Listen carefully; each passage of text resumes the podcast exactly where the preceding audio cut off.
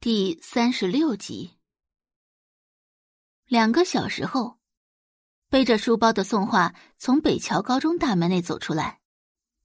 宋画从来都不是一个委屈自己的人，既然叶老师觉得他没资格成为正式生，那他就自己想办法。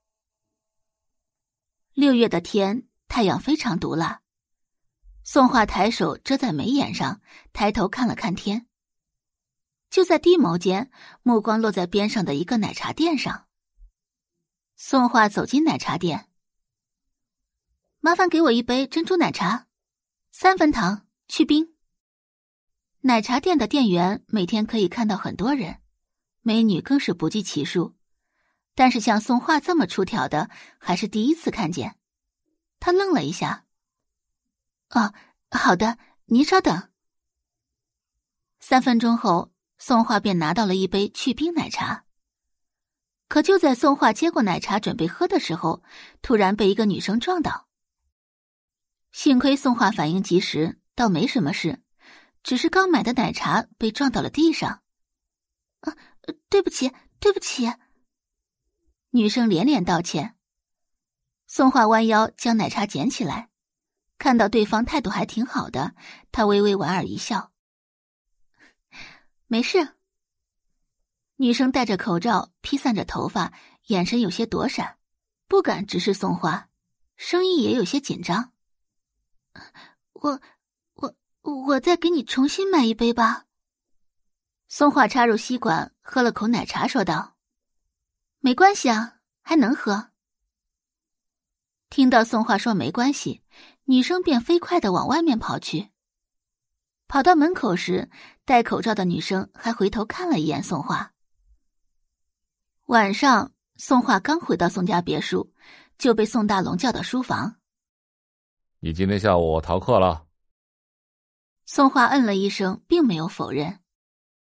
谁让你逃课的？宋大龙恨铁不成钢的看着宋画。你知不知道，你妹妹为了你能去国际学校当借读生？在叶老师面前说了多少好话？你可倒好，不但不知道珍惜，说你两句你还逃课，真以为自己是什么世家大小姐？你要明白，你现在所拥有的一切都是宝仪给你的，你赶快去学校给叶老师道歉。看在宝仪的面子上，叶老师或许还能原谅你。宋华才回到宋家多长时间？先是得罪刘总，现在又把叶老师给得罪了，真是白养这个小孽种了。当年他就不应该领养宋画，真是丢人现眼。宋画漫不经心的抬眸，我已经转校了。宋大龙气得不行，转校？就你这个样子，哪个学校还敢收你？我告诉你，我可不会给你办转校手续。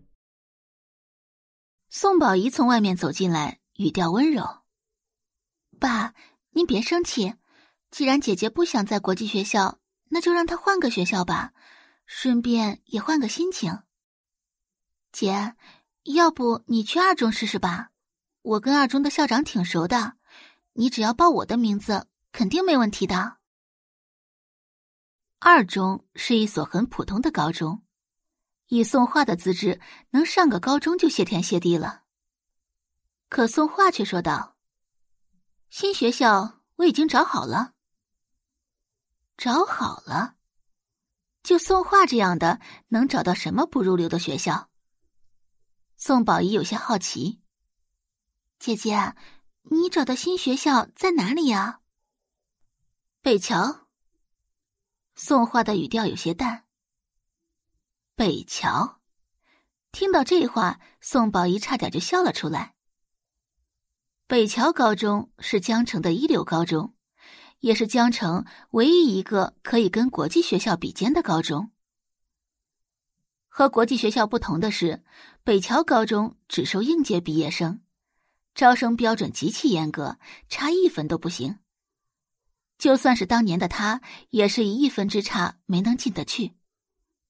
就凭送画，他能进得去北桥？周磊从书房里面走出来。知道北桥高中是什么地方吗？那也是你能小想的。哼，不知天高地厚的东西！你奶奶这些年来究竟是怎么教你的？感谢您的收听，去运用商店下载 Patreon 运用城市，在首页搜索海量有声书，或点击下方链接听更多小说等内容。